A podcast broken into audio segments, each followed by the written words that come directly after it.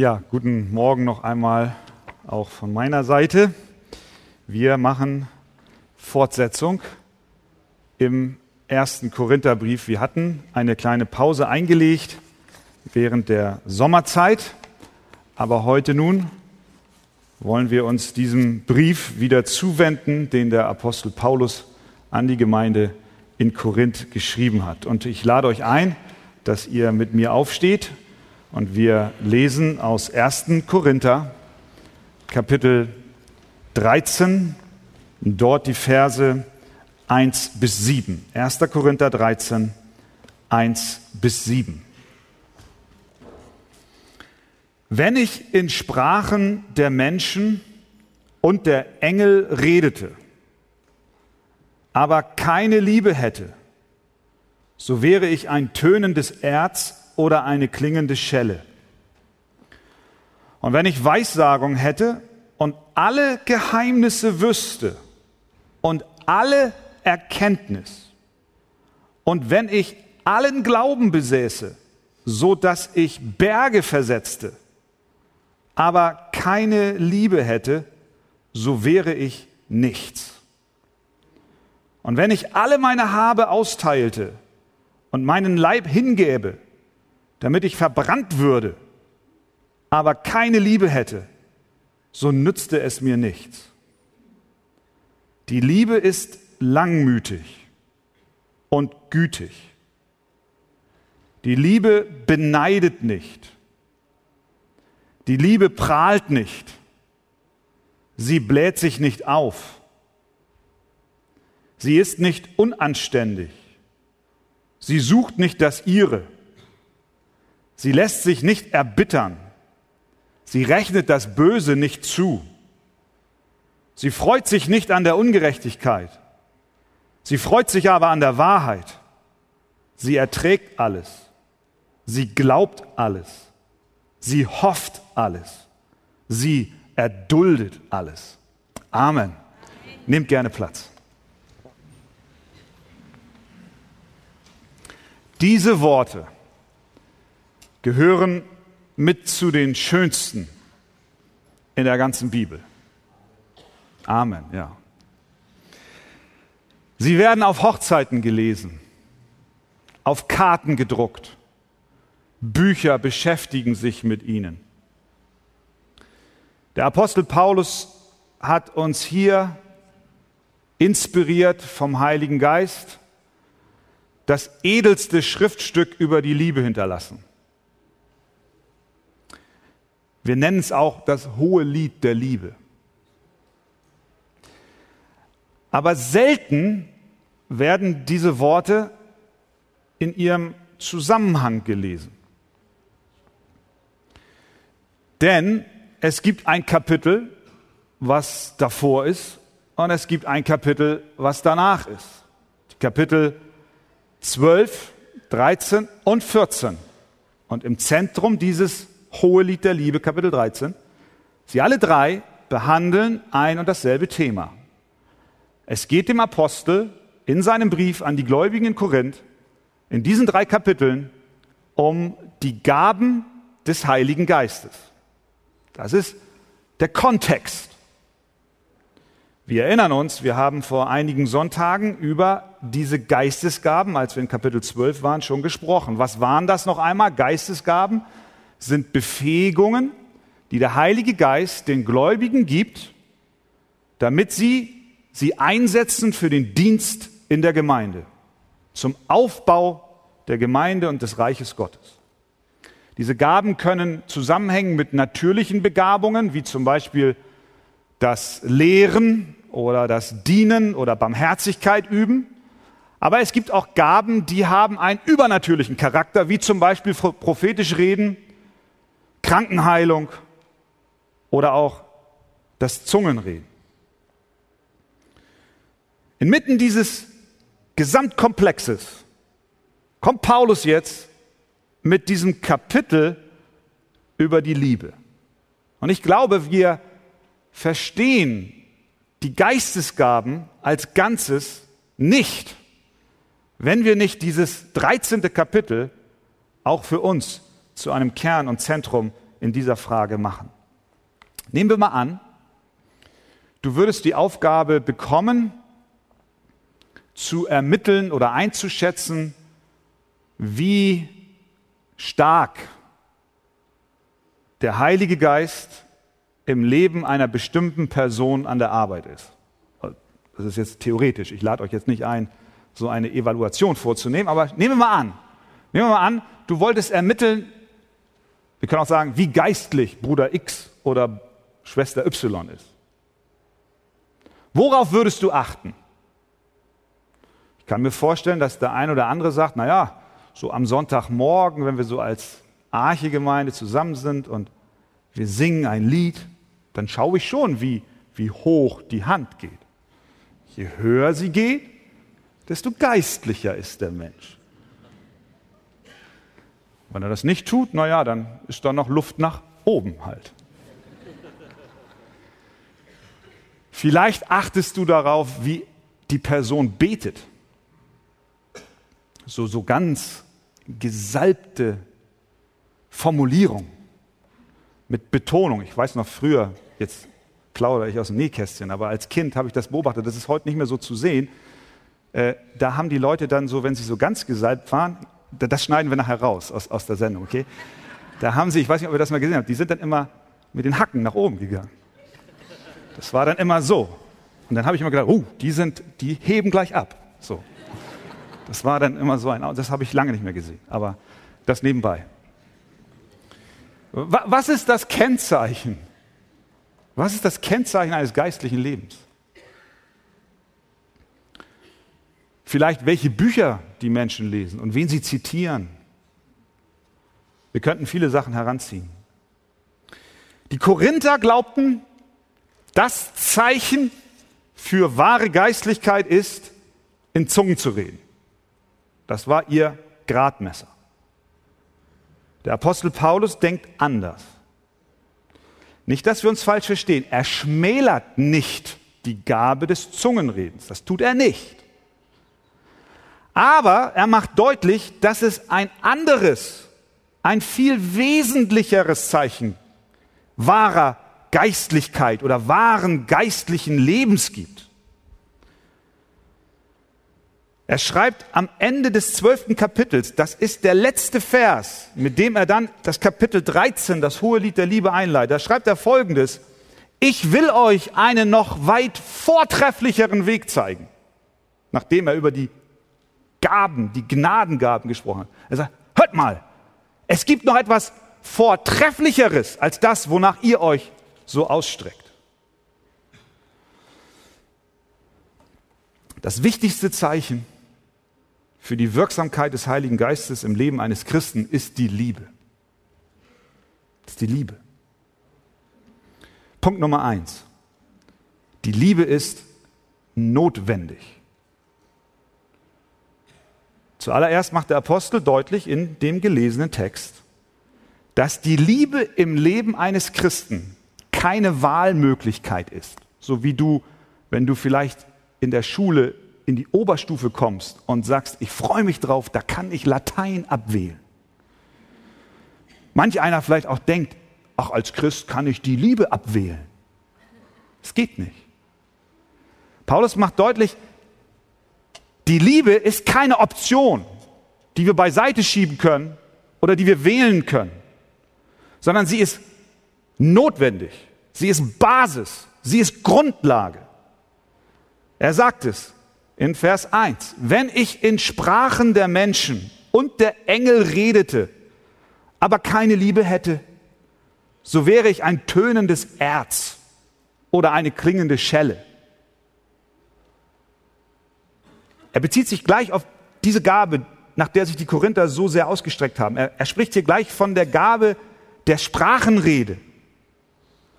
Wenn ich auch diese beeindruckende Gabe hätte und ich würde sie sogar noch öffentlich praktizieren, wogegen er sich dann ja auch noch ausspricht, dass das nicht in der öffentlichen Versammlung erfolgen soll, sondern im Kämmerlein.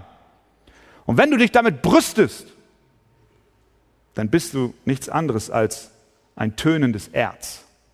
Das ist wie ein Gongschlag, so bong. Und das nimmt gar kein Ende. Das macht keine Melodie. Das kannst du nicht verwerten. Wir können auch sagen, es ist nutzloser Lärm. Dann sagt er, und wenn ich Weissagung hätte und alle Geheimnisse wüsste, hier spricht er über prophetische Kräfte, wenn ich alle Geheimnisse wüsste, das, das, das klingt doch eigentlich gar nicht so schlecht, oder? So, so, so alle Erkenntnis. Wenn du auf jede seelsorgerliche Frage schon die Antwort hättest, das wäre doch toll. Dann kämen die Leute zu dir und deine Seelsorgestunden wären ausgebucht. Du könntest sogar überlegen, ob du nicht vielleicht eine kleine Rechnung stellst dafür, weil du ja so viel Erkenntnis hast. Er sagt, wenn ich aber keine Liebe hätte, dann wäre das nichts. Und wenn ich allen Glauben besäße, sodass ich Berge versetzte, das ist natürlich ein, ein Sprichwort aus der jüdischen Welt damals gewesen, das bedeutet, das Unmögliche möglich zu machen. Ich war jetzt im Sommer da in Österreich und dann sehe ich da diese, diese Bergmassive. Und ich stelle mir vor, durch den Glauben so einen Berg zu versetzen, da würden die Österreicher aber gucken die wären nicht so glücklich, wenn ich die nach Hamburg versetzen würde. Dann würde das Tourismusgeschäft einbrechen. Wenn ich, wenn ich diese Gabe hätte, im Glauben Berge zu versetzen, großartige Dinge zu tun im Namen Gottes.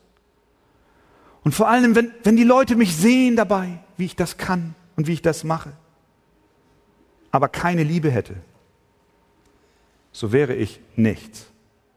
Er sagt nicht, dann wäre ich nicht ganz vollkommen, dann würde mir ein bisschen fehlen, sondern er sagt, dann bin ich gar nichts. So wäre ich nichts. Er sagt auch nicht, dass der Glaube dann nichts wäre oder dass die Zungenrede oder das prophetische Reden nichts wäre, sondern er sagt, ich bin nichts. Oder er sagt später, so ist es mir nichts nützlich. Verstehen wir? Du kannst es vergessen. Er erwähnt die Gabe der Selbstaufopferung. Und wenn ich alle meine Habe austeilte und meinen Leib hingebe, damit ich verbrannt würde, damit ich verbrannt würde, für, für Jesus doch natürlich. Aber es ist nicht für Jesus, wenn keine Liebe in mir ist, sondern wenn ich nur Aufmerksamkeit erregen will. Dann wären meine Motive, dann wären seine Motive egoistisch und die Tat wäre von Gott verurteilt. Das heißt, zusammenfassend, es spielt keine Rolle, wie aufsehenerregend ein geistlicher Dienst auch sein mag. Es spielt keine Rolle, wenn die ganze Gemeinde, ja sogar die ganze Welt beeindruckt wäre von dem, was wir tun. Wenn du, wenn ich, wenn wir keine Liebe haben, dann sind wir nichts. Das ist die ganz einfache Botschaft, die er uns hier vermittelt. Er möchte eigentlich uns klar machen, worauf es wirklich im Leben eines Gläubigen ankommt. Wenn ich dir die Frage stelle, was hast du in der kommenden Woche vor? Was ist das Wichtigste, das du zu erledigen hast? Dann sagt der eine vielleicht, ja, ich muss mich auf eine Klausur vorbereiten. Ich habe eine Prüfung zu machen und ich muss lernen. Ein anderer sagt, ich habe ein Gespräch mit dem Chef. Das ist für mich das Wichtigste. Ich bereite mich darauf vor. Ein anderer hat ein Vorstellungsgespräch. Der andere sagt, ich, ich habe eine Woche Urlaub und ich muss meine Wohnung renovieren. Egal, was du jetzt da so einsetzt, ich würde einfach mal behaupten, das, was du da einsetzt, ist falsch. Das ist nicht das Wichtigste. Das Wichtigste, was du in der nächsten Woche zu tun hast, das ist zu atmen. Denn wenn du nicht atmest, kannst du all das andere, was so wichtig ist für dich, nicht tun. Auf der Prioritätenliste von dem, was ganz oben steht, ist die Atmung Nummer eins. Du sagst ja, das ist ja profan, sagst du. Aber ich glaube, das ist der Gedanke, den Paulus uns hier auch vermittelt. Er sagt, die, die, alles, was uns so wichtig erscheint, ist, ist, nicht, ist nicht so wichtig. Das Wichtigste ist die Liebe. Wenn wir sie nicht haben, dann können wir den anderen Kram alles einpacken und gehen. So wie wenn du nicht mehr atmest, du letztlich stirbst. Für einen Christen ist ein Leben in der Liebe zu Gott und zu Menschen wie das atmen. Wenn du es nicht tust, dann gehst du ein. Wenn du Gott wirklich kennst, dann liebst du. Wow, das ist herausfordernd. Ich weiß ganz genau, bei dir geht es jetzt gerade so, da, da, da, da, da, liebe ich auch wirklich. Kommen wir noch zu. Die Bibel lehrt uns an vielen Stellen, dass die Liebe notwendig ist. Als die Pharisäer Jesus fragten, was ist das größte Gebot, sie wollten ihn hinters Licht führen, da sagt er, du sollst den Herrn, deinen Gott, lieben. Mit deinem ganzen Herzen, mit deiner ganzen Seele, mit deinem ganzen Denken. Das ist das erste und größte Gebot. Und das zweite ist ihm vergleichbar. Du sollst deinen Nächsten lieben wie dich selbst. Liebe ist keine Option. Sie ist Bestandteil deines Lebens als Christ. In 1. Johannes 4, Vers 8 schreibt Johannes, wer nicht liebt, der hat Gott nicht erkannt. Johannes 13, 35, daran wird jedermann erkennen, dass ihr meine Jünger seid, wenn ihr Liebe untereinander habt.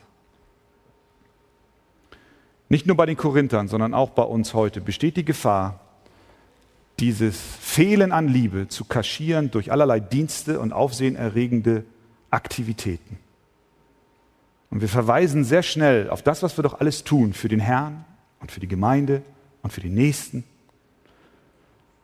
Aber häufig fehlt uns die wahre, reine Motivation, nämlich die Liebe. Die Liebe also, Punkt Nummer eins, ist notwendig. Zweitens, die Merkmale der Liebe. Paulus geht weiter. Er schreibt dann von Vers 4 bis Vers 7 etwas genauer darüber, was denn die Liebe auszeichnet. Und was wir an diesen Formulierungen erkennen, ist, dass die Liebe mehr ist als nur ein emotionales Geduselgefühl.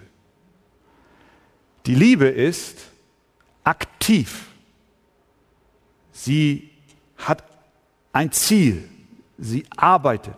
Sie ist nicht passiv und wartet, dass etwas Schönes geschieht, damit man sich gut fühlt. Wir müssen noch einmal an den Zusammenhang des Textes denken. Paulus gibt uns hier kein Eheseminar. Es ist auch keine Hochzeitspredigt, die er schreibt, wenn er hier uns mitteilt, die Liebe ist langmütig und gütig. Natürlich können wir das auf einer Hochzeit predigen und es passt ja auch. Und wir können es auch in einem Eheseminar sagen. Aber Paulus hat diese Verse nicht an ein frisch verliebtes Pärchen geschrieben, sondern er schreibt es an eine Gemeinde in Korinth, die wirklich Schwierigkeiten haben, einander zu lieben. Die bilden Klicken in der Gemeinde. Wir haben es gehört. Der eine sagt, ich gehöre zu dem, der andere zu dem. Sie haben Gruppierungen, die in Konkurrenz zueinander stehen. Wir haben gelernt, dass sie sich einander verklagt haben. Vor Gericht haben sie sich gezogen. Wir lesen, dass sie Unmoral in ihren Reihen hatten. Wir lesen, dass sie viel Sünde untereinander auslebten. Wir erinnern uns daran, dass sie auf ihre Rechte pochten, dass sie die Freiheit, die sie meinten in Jesus zu haben, so ausnutzten, dass es ihnen egal war, wenn Menschen mit einem schwachen Gewissen da waren. Thema Götzenopferfleisch. Erinnert ihr euch? Das sind Spannungen in der Gemeinde. Das ist nicht ein romantisches Pärchen, was, was am Altar sitzt und, und die Worte zugerufen bekommt. Liebe ist langmütig. Auch wenn es da gilt. Aber hier ist ein ganz anderer Kontext. Da ist echt, fundamental, real Streit, Unversöhnlichkeit.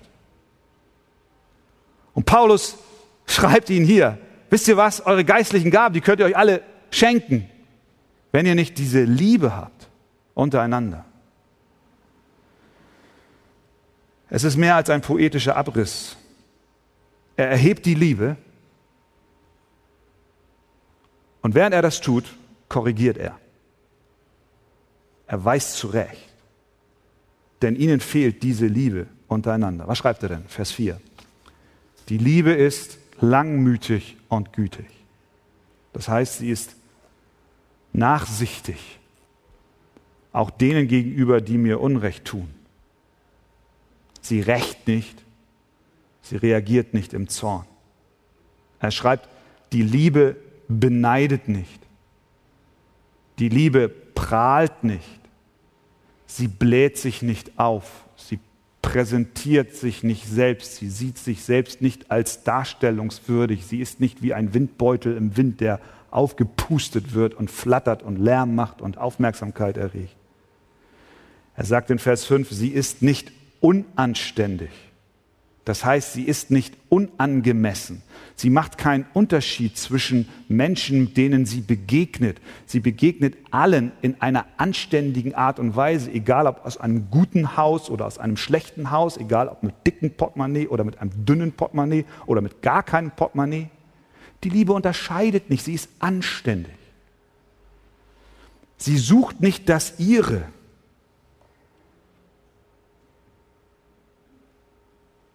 Sie lässt sich nicht erbittern.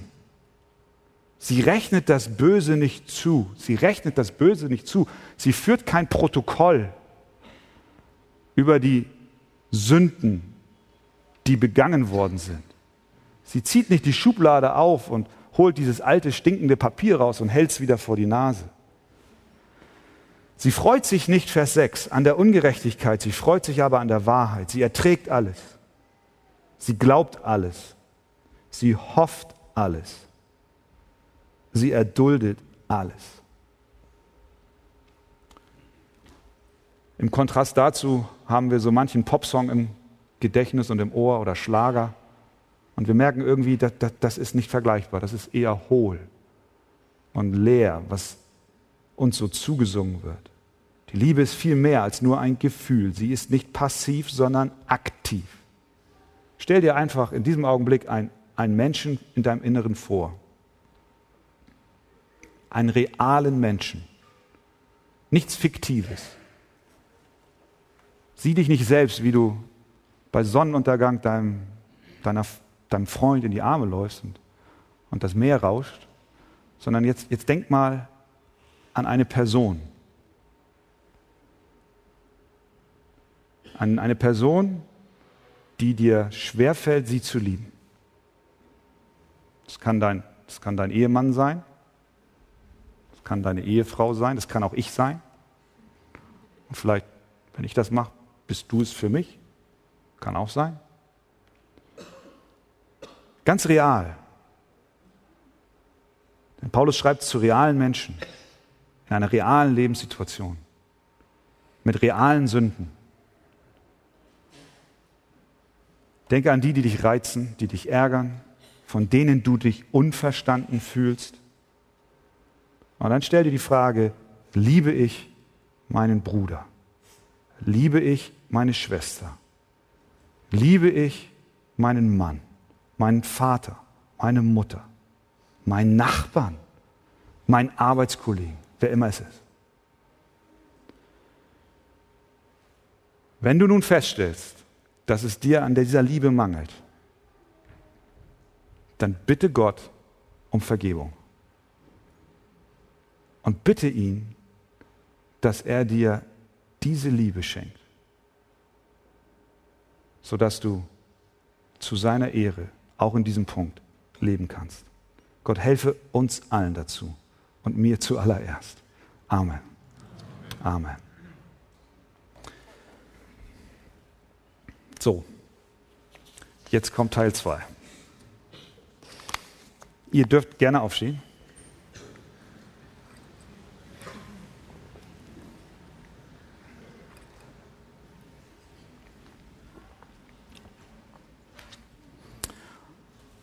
Und wir lesen 1. Korinther Kapitel 13 von Vers 8 bis 13.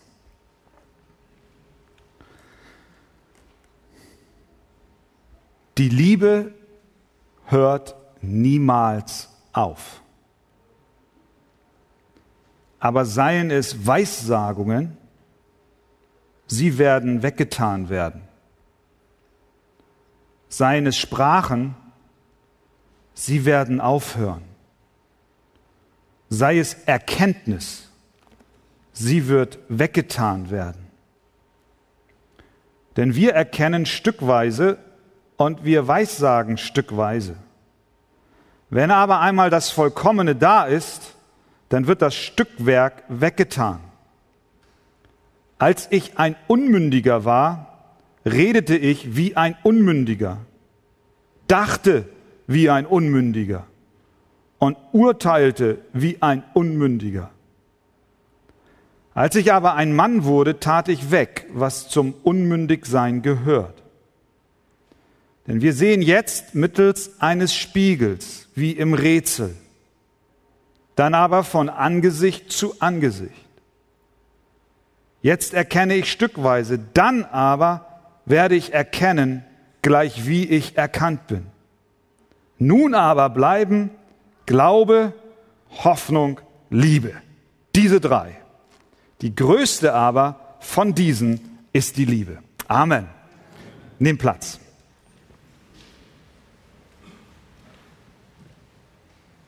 Der Apostel Paulus erinnert die Korinther daran, dass alle Dienste, alle Geistesgaben in der Liebe ausgeführt werden müssen, sonst ist es nichts. Ein Christ, der Gott und seine Nächsten nicht liebt, ist ein Widerspruch in sich selbst. Er hat über die Notwendigkeit geschrieben und er hat über die Eigenschaften der Liebe geschrieben und jetzt wendet er sich der Beständigkeit der Liebe zu. Er sagt in Vers 8, die Liebe hört niemals auf. Sie bleibt. Er stellt sie den anderen geistlichen Gaben gegenüber und gibt der Liebe eine Vorrangstellung. Er tut dies, indem er daran erinnert, dass die anderen Geistesgaben relativ kurzlebig sind, während die Liebe nicht nur langlebig ist, sondern ewig ist. Sie bleibt. Das heißt nicht, dass die Geistesgaben unwichtig sind, die er hier in den Kontrast stellt, aber sie dürfen niemals auf Kosten eines Lebens in der Liebe überbetont werden. Also schreibt er, die Liebe hört niemals auf, aber seien es Weissagungen, sie werden weggetan werden. Seien es Sprachen, sie werden aufhören. Sei es Erkenntnis, sie wird weggetan werden. Ich glaube, das ist ein Auszug aller geistlichen Gaben. Letztlich auch die Gabe der Heilung wird weggetan werden. Es kommt ein Tag, an dem wir die Heilung nicht mehr brauchen.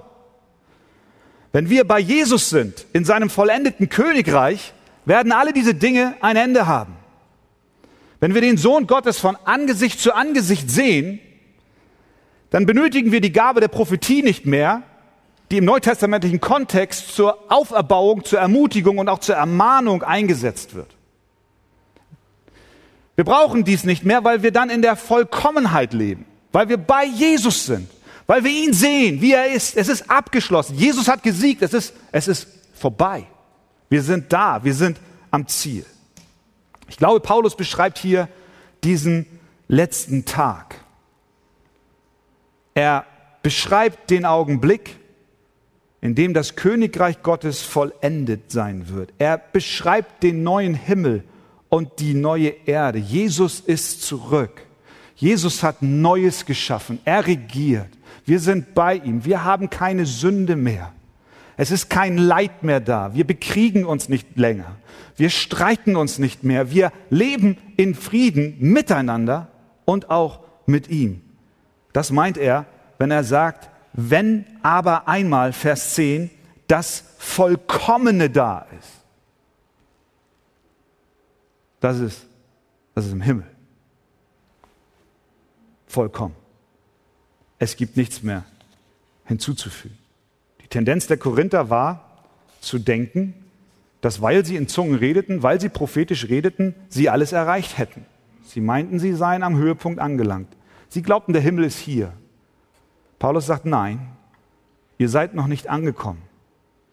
Das Königreich Gottes ist wohl angebrochen, aber es ist noch nicht vollendet. Ihr habt geistliche Gaben und das ist gut. Aber wir warten noch auf die vollkommene Erfüllung. Es wird noch mehr geschehen.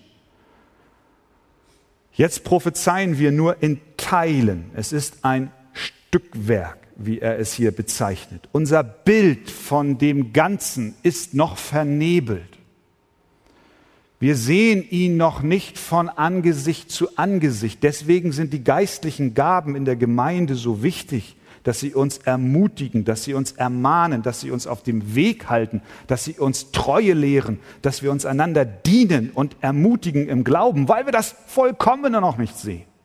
Wir sehen wie in einem Spiegel, wir können fast sagen, wie so in einem alten Spiegel. Wir hatten früher so einen, so einen antiken Schrank und der hatte da so, so, so einen Spiegel in der Mitte und der war so, so, so miliert, so aufgrund der Jahrhunderte, naja, Hunderte war vielleicht nicht alt, aber 100, weiß ich nicht, und ein paar zerquetschte. Und dann standst du davor, vor diesem Spiegel und als Teenager willst du den gucken, ob deine Haut auch rein ist und du weißt nicht genau, ist das jetzt der Spiegel oder ist das die Haut? Wir sehen so vernebelt. Wir, wir, wir, sehen, wir sehen was, aber wir sehen es noch nicht, noch nicht wirklich. Ihr kennt das vielleicht von diesen äh, hier auf dem Schulfest bei meinem Jungen, da war so ein kleines Spielchen, da ist dann so ein Kasten und da ist ein Blatt drin und da soll das Kind dann mit dem Stift eine Linie nachfahren. Das ist überhaupt gar kein Problem, wenn du direkt auf das Blatt guckst. Wenn du aber deine Hand verdeckst und einen Spiegel anbringst und du musst in den Spiegel gucken und dann siehst du deine Hand, dann spielt dein Gehirn verrückt. Du siehst was, aber du siehst es nicht vollkommen. Das, was, es wird was, aber es wird, es wird nicht so schön. Die Hand geht immer in die falsche Richtung, bis dein Gehirn umlernt. Es dauert. Je mehr du übst, desto besser wird es. Das ist in etwa, was er hier sagt. Wir, noch sehen wir in einen Spiegel. Es ist nicht die eins zu eins Abbildung, die wir sehen. Deswegen sind die Gaben, die geistlichen Gaben wichtig. Aber es kommt der Tag, an dem wir Jesus Christus so sehen, wie er ist. Glaubst du das? Glaubst du das von Herzen? Du wirst eines Tages vor ihm stehen und du wirst ihn sehen. Das ist unglaublich. Nein, es ist glaublich. Wir glauben es.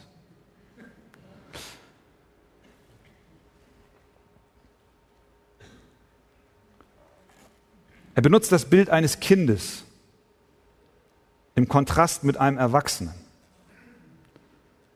In Vers 11 sagt er, als ich ein Unmündiger war, redete ich wie ein Unmündiger, dachte wie ein Unmündiger, wir können sagen wie ein Kind, und urteilte wie ein Unmündiger. Als ich aber ein Mann wurde, tat ich weg, was zum Unmündigsein gehört. Er will nicht sagen, dass die geistlichen Gaben Kinderkram sind, deswegen sollten wir sie mal schnell hinter uns lassen, sondern er will sagen, es gibt einen Tag in deinem Leben, an dem du eines Tages zurückblicken wirst und feststellen wirst, dass damals alles nur Stückwerk war, aber jetzt das Vollkommene da ist. Warum gibt er uns das mit? Weil alle erwähnenswerten Gaben vergehen. Aber die Liebe bleibt. Sie ist beständig. Das heißt für uns, wir sind aufgefordert, zuallererst in diese Bestandsgabe zu investieren, uns auszustrecken danach, dass wir die Grundlage, diese Gabe, diese Gnade, diese Liebe haben. Und zweitrangig sind all die anderen Dinge, die wichtig und auch nützlich sind. Die geistlichen Gaben wurden einmal verglichen mit einer Gartenlampe. Wenn es dunkel wird und du hast eine Lampe im Garten oder am Haus, dann machst du sie an und sie scheint. Und sie ist nützlich und sie hilft dir in der Nacht. Wenn aber die Sonne aufgeht und das Licht hell scheint, dann machst du diese Gartenlampe aus, weil du noch nicht mal mehr ihr Licht siehst. Und so in etwa ist es mit den geistlichen Gaben, die Paulus uns hier darstellt. Er sagt, sie werden, sie werden vergehen. Sie werden irgendwann nicht mehr nötig sein, wenn die Sonne aufgeht, wenn Jesus wiederkommt, wenn er selber scheint und wir uns baden in, der, in den Strahlen der Liebe Gottes, dann werden wir diese Gaben nicht mehr brauchen. Aber die Liebe, diese wärmenden Strahlen, die Liebe Gottes wird bleiben bis in Ewigkeit. Sie wird niemals aufhören. Deswegen lasst uns die Liebe nicht ignorieren. Im Gegenteil, sie soll die Grundlage bilden, auf der wir auch hier in der Arche alle unsere Dienste ausführen. Alle unsere Dienste. Ob es offensichtlich große Dienste in Anführungszeichen sind oder ob es Dienste sind, die, die gar nicht wahrgenommen werden. Lasst es uns alles in Liebe tun. Er schreibt dann in Vers 8, nun aber bleiben Glaube, Hoffnung, Liebe, diese drei. Die größte aber von diesen ist die Liebe. Was ich machen möchte, ist zum Abschluss dieser Betrachtung des gesamten 13. Kapitels, möchte ich die Frage stellen, wie, wie soll ich jetzt eigentlich als, als Christ dieses Kapitel lesen? Diese Worte, die Paulus schreibt, finden viel Anklang überall. Du wirst Atheisten finden, die sagen, so muss es sein. Du wirst Menschen anderer Religion finden, die würden diesen Text unterschreiben. Die Liebe ist langmütig, sie ist gütig. Check. Sie trägt nicht nach. Check. Sie wird nie vergehen. Check.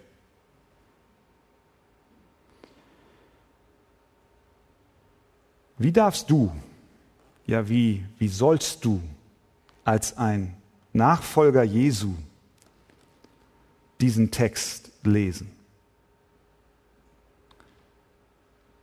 Ich glaube, wir sollten ihn lesen als eine Erinnerung zuallererst an die Liebe Gottes zu uns. Die Botschaft der Bibel ist, dass Gott ein Herz hat, Menschen zu retten. Jesus sagt, der Menschensohn ist gekommen, um zu suchen und zu retten, was verloren ist. Dafür hat er seine Herrlichkeit verlassen. Dafür hat er alles gegeben. Gott hat einen Weg geschaffen, um uns zu erlösen. Die Botschaft lautet nicht, wie kann ich als Mensch meinen Weg zu Gott mir bahnen, sondern die Botschaft lautet, Gott kam herab und er bahnte einen Weg für dich. Und er tat dies aus Liebe.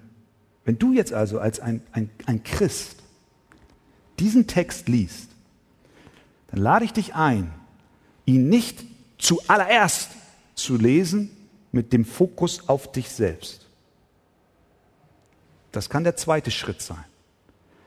Lies diesen Text zuallererst mit den Gedanken daran, wie die Liebe Gottes in Jesus Christus zu dir ist.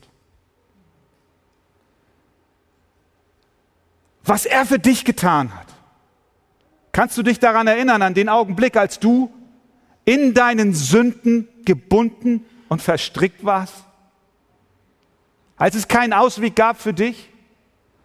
Und wie Gott in seiner Liebe seine Hand ausstreckte und dich, dich rauszog.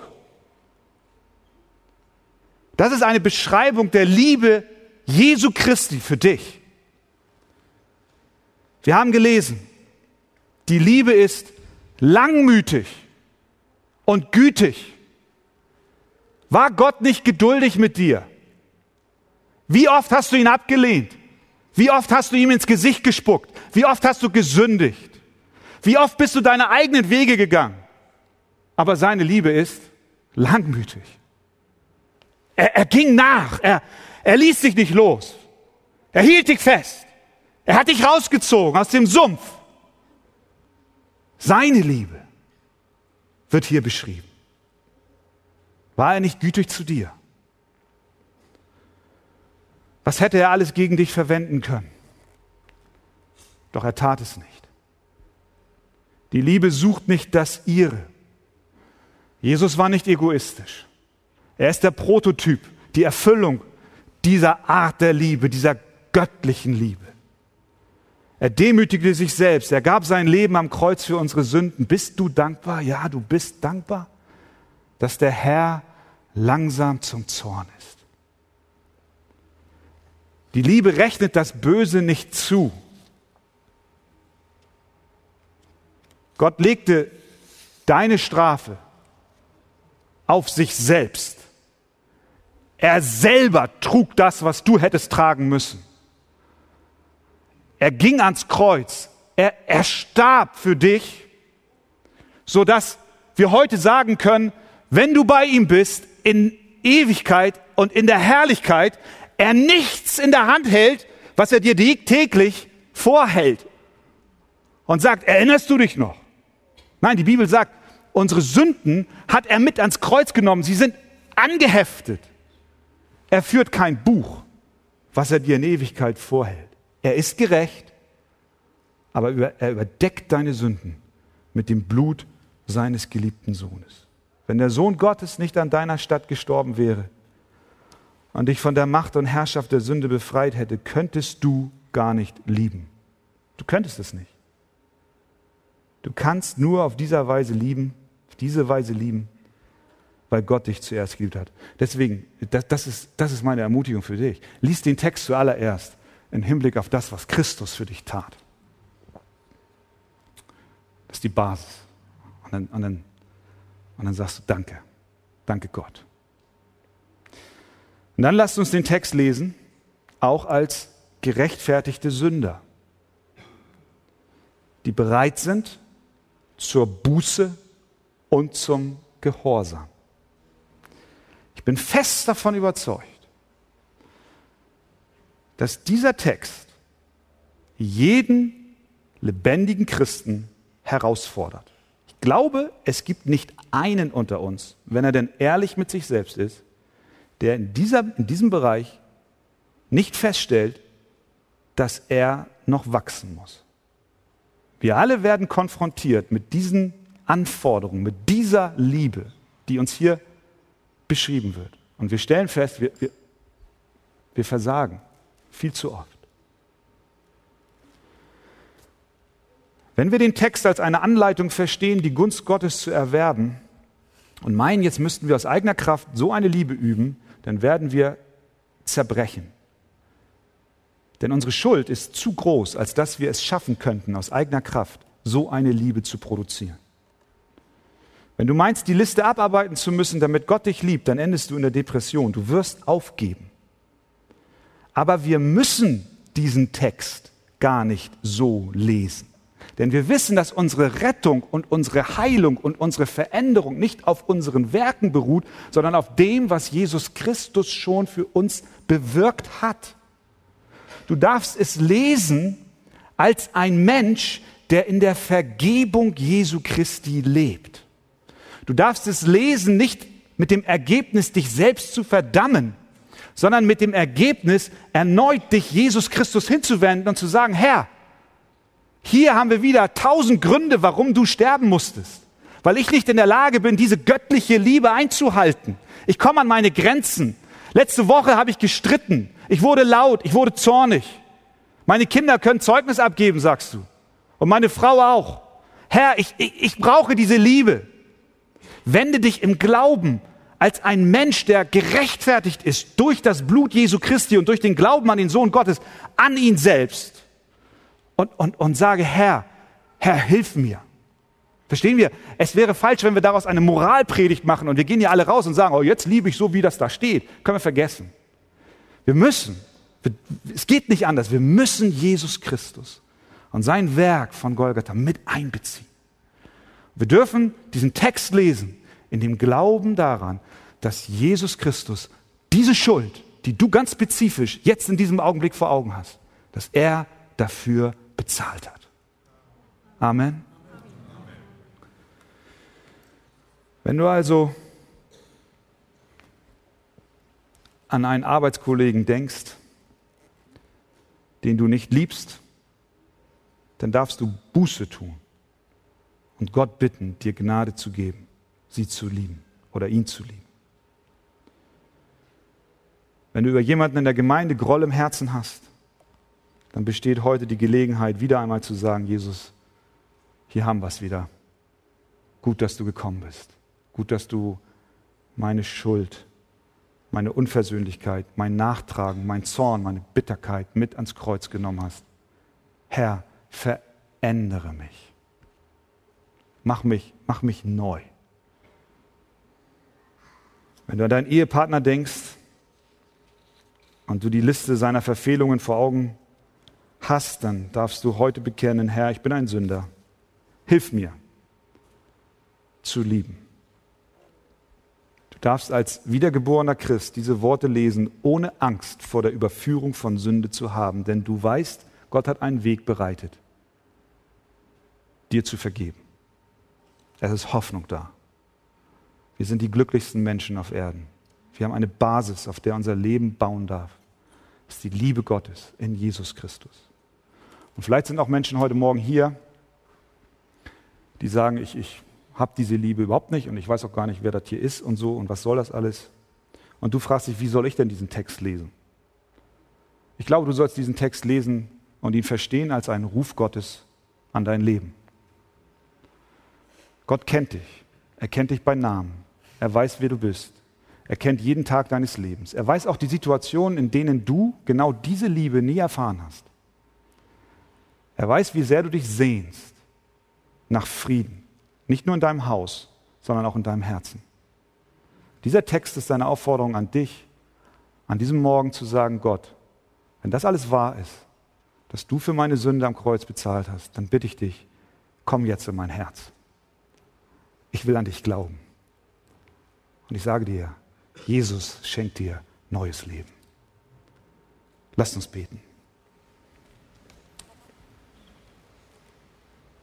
Wir danken dir, Vater für dieses wunderbare 13. Kapitel. Du hast es uns gegeben als eine Definition der wahren göttlichen Liebe. Ich danke dir, dass du zu uns redest an diesem Morgen. Und das sagst und so sprichst, wie wir es brauchen. Bitte gib uns die Kraft, in rechter Weise auf dein Reden zu reagieren. Darum bitten wir in Jesu Namen.